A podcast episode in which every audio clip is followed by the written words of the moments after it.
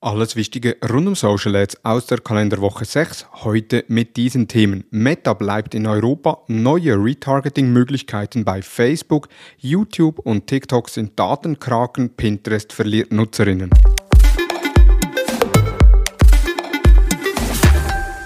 Hallo und herzlich willkommen zu Digital Marketing Upgrade, präsentiert von der Hutter Consult.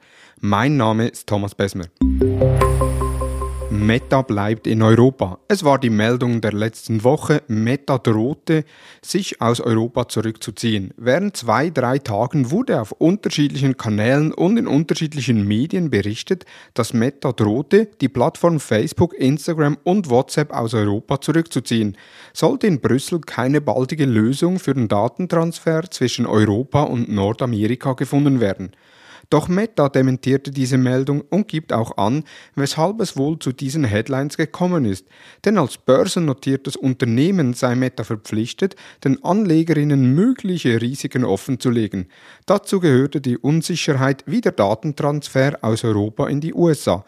Zwar widerspricht Meta nun den Vermutungen der Medien, doch die Aussage im neuen Blogpost lese sich ähnlich. Dort heißt es, in der vergangenen Woche haben wir, wie schon in den letzten vier Quartalsberichten bekannt gegeben, dass die anhaltende Ungewissheit über die Mechanismen der Datenübermittlung zwischen der EU und den USA eine Bedrohung für unsere Fähigkeit darstellt, europäische Verbraucher zu bedienen und unser Geschäft in Europa zu betreiben. Doch, und das bleibt auch nach dem Statement von Meta unklar, ist, was passiert, wenn es zu keiner Einigung bezüglich dem Datentransfer kommt. Neue Retargeting-Möglichkeiten für Facebook-Katalog-Interaktionen. Facebook Dynamic Ads sind das A und O im E-Commerce-Bereich und bieten, wie es der Name schon vermuten lässt, die Möglichkeit, Anzeigen dynamisch auszuspielen. Seit kurzem ist es für Werbetreibenden möglich, eine benutzerdefinierte Zielgruppe basierend auf Personen, die mit Artikeln aus dem Katalog interagiert haben, zu erstellen. Technisch gesehen konnte diese Zielgruppe bereits früher schon erstellt werden, indem eine Custom Audience auf Basis von Website-Aktivitäten mit Hilfe von Events und Parametern erstellt wurde. Aber diese neue Retargeting-Option macht es viel einfacher, diese Art von Audiences zu erstellen. Darüber hinaus kann diese Custom Audience nicht nur für Katalogverkäufe, sondern auch für verschiedene Arten von Kampagnenzielen verwendet werden. Im Konkreten können Zielgruppen von Personen erstellt werden, die Produkte aus einem bestimmten Produktset angesehen, in den Warenkorb gelegt oder gekauft haben. Mit diesen neuen Targeting-Möglichkeiten soll es Werbetreibenden einfacher gemacht werden, Personen spezifischer anzusprechen. Social Apps bezüglich Tracking auf dem Prüfstand. Die Marketingfirma URL Genius hat die Aktivitäten verschiedener Social Apps aufgezeichnet. Genauer gesagt zählten sie, über wie viele verschiedene Domains die Nutzerinnen während einer App-Nutzung getrackt werden. YouTube und TikTok sammeln im Vergleich mit anderen Social Media Apps die meisten Daten. So sind bei YouTube und TikTok je 14 Tracker im Einsatz. Bei Facebook, WhatsApp lediglich je einer. Okay, diese Zahlen sagen nicht aus, wie viel und was getrackt wird, aber es zeigt, dass gewisse Social Apps die Daten der Nutzerinnen mit einer Vielzahl von anderen Anbietern teilt. Noch eine Zahl zum Vergleich. Medien-Apps haben im Schnitt 28 Tracker im Einsatz, Social-Apps lediglich deren 6. Und ja, ich bin pro Meta, denn auf deren Plattformen, insbesondere Facebook und Instagram, sehe ich unter Einstellungen genau, was diese über mich wissen, wie ich klassifiziert werde und was ausgewertet wird. Wo kann ich das in News-Apps nachschauen?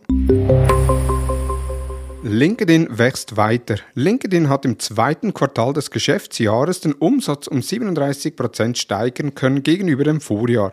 Mehr als 24.000 Veranstaltungen und 1,5 Millionen Anmeldungen wurden generiert. Aktuell sind mehr als 57 Millionen Unternehmen und 120.000 Schulen auf LinkedIn vertreten. 77 Bewerbungen pro Sekunde werden per LinkedIn übermittelt. Die Zahlen sprechen für sich, dass sie auf dem richtigen Weg sind und bestätigen, dass durch die stetige Innovation und Optimierung die Menschen auf der Plattform bleiben und diese für ihre Bedürfnisse nutzen. Amazon zahlt 2021 32.000 US-Dollar pro Minute für Werbung. Amazon nimmt regelmäßig über 100 Millionen US-Dollar pro Quartal ein. Doch nicht nur, weil Amazon so populär ist, sondern auch wegen deren Werbeoffensive. So hat Amazon seit 1995 über 75 Milliarden US-Dollar in Werbung investiert. In den letzten drei Jahren waren es alleine knapp 40 Milliarden. Im 2021 wurden 16,9 Milliarden in Werbung investiert. Das sind 536 US-Dollar pro Sekunde.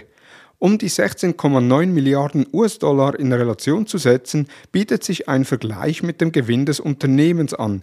Im vierten Quartal lag dieser erstaunlich hoch bei 14,3 Milliarden US-Dollar.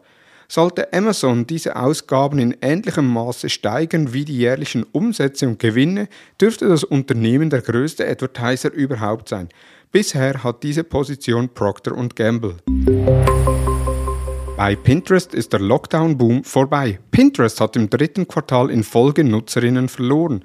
So sind bei den ersten Lockdowns die Zahlen der monatlichen Nutzerinnen angewachsen und auch das erste Quartal 2021 lief mit einem Wachstum von 459 auf 478 Millionen Nutzerinnen gut. Doch bereits im zweiten Quartal sind 24 Millionen, im dritten 10 Millionen und im vierten Quartal 13 Millionen Nutzerinnen abgesprungen.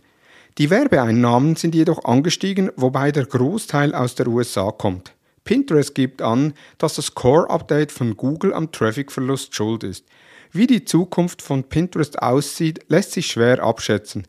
Ein riesen Vorteil hat die Plattform. Nutzerinnen lassen sich vor einem Kauf inspirieren, was für die Plattform und Werbetreibenden auf der Plattform spannende Werbemöglichkeiten bietet.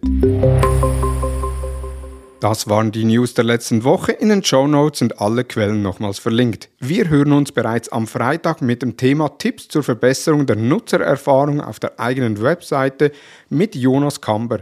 Wenn du durch Werbung relativ viel Traffic auf deine Seiten bringst, dann ist diese Episode ein Muss für dich. Denn Jonas zeigt auf, wie dieser Traffic sehr einfach auf vielen Websites vergrault wird und gibt direkt Tipps, wie du es besser machen kannst. Wenn du den Podcast noch nicht im Podcast-Player deines Vertrauens abonniert hast, dann jetzt unbedingt nachholen und so wöchentlich informiert in die Woche starten.